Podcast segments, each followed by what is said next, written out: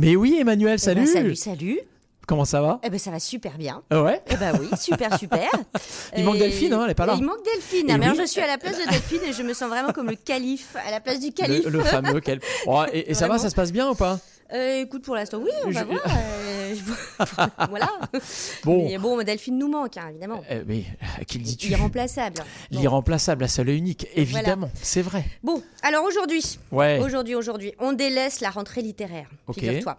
La nouveauté clinquante, l'actualité trébuchante, parce qu'on parle d'un roman écrit en 1926, donc Mhm. Ah, il y a presque 100 ans, Oh, et que j'ai lu Ouais. en me disant il faut que j'en parle sur RMF, il faut que le- tout le monde sache que c'est un chef-d'œuvre absolu. J'en fais le serment éternel. tu vois? Ce, ce roman, c'est Laura Willows de Sylvia Townsend Warner, une anglaise malheureusement méconnue en France, injustement oubliée, je dirais. Alors, euh, comment suis-je venue à m'intéresser à ce roman, euh, complètement oublié?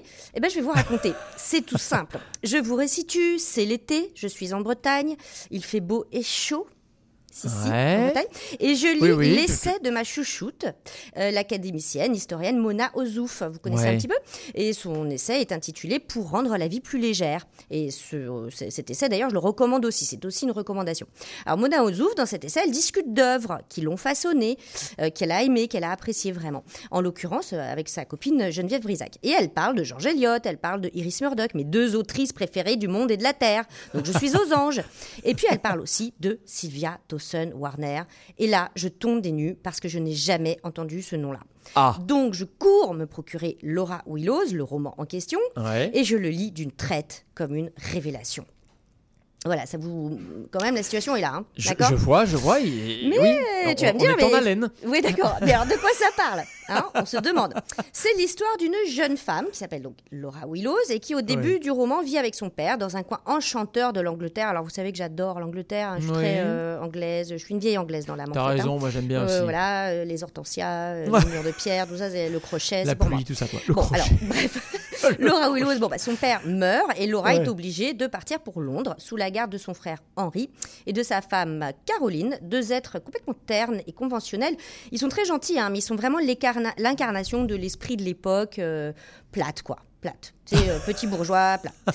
Laura, elle reste plus de 20 ans dans cette situation entre domesticité et ennui. Mhm. Et euh, elle sent sa fantaisie, son indépendance lui manquer de plus en plus cruellement.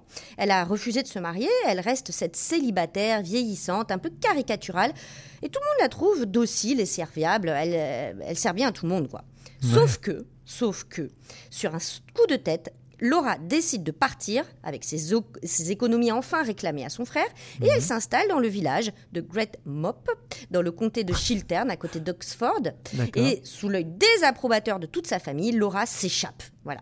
Elle change complètement de vie, elle est toute seule, mais elle passe son temps dans la nature, en contemplation, en joie profonde, en liberté.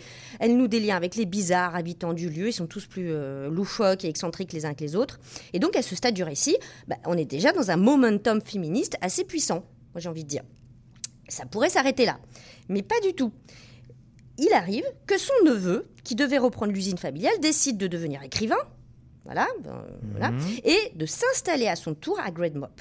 Et dès son installation, bah, il prend euh, les, les bonnes vieilles habitudes de compter sur Laura pour le servir en fait. Mhm. Et là, bah, Laura le prend pas du tout, du tout, du tout, du tout. Elle, euh, hors de question qu'elle revienne à son sa vie d'avant, pleine d'ennuis, de ternes, de petite bourgeoisie, etc. Et la dernière partie du récit était complètement incroyable de ce point de vue, car on bascule dans une ambiance surréelle, ou une sorte de réalisme magique, car Laura devient sorcière sur la lande de Great Mop et vend son âme au diable pour devenir une femme libre. Son neveu est chassé, manu militari quasiment par le démon, là, on peut dire. Et Laura peut enfin vivre la vie qu'elle désire profondément, sous l'œil impassible et indifférent de Satan. Wow. Toute femme est sorcière selon la morale du livre, qu'elle utilise ses pouvoirs ou non. Bon.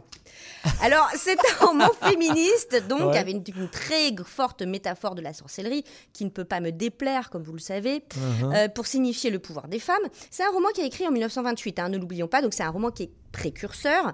C'est un roman qui est génial, qui est d'une folle modernité, qui est fantastique et réaliste à la fois, qui est divinement subtil et drôle, comme les romans anglais savent l'être. C'est un roman que j'aurais voulu écrire. C'est un roman majeur, un chef-d'œuvre. Et euh, ce- cette Laura Willows, je la conseille à tous les auditeurs. Et j'ai enfin rempli mon serment euh, que j'avais que j'avais posé quand j'étais en Bretagne devant le druide et les, ah. les alignements de pierre de la Gadjar. Voilà, ça y est, j'ai enfin parlé de ce livre. J'en suis très heureuse. Je répète le titre. Laura Willows de Sylvia Tosen Warner qu'on trouve euh, en poche euh, chez Folio, par exemple. Bah, bah oui, c'est ça, édité en, euh, en, 1928, depuis il est sorti en poche. aucun problème. c'est ma recommandation lecture pour cette semaine. Waouh, merci beaucoup. Voilà. C'était On lit partout ou au lit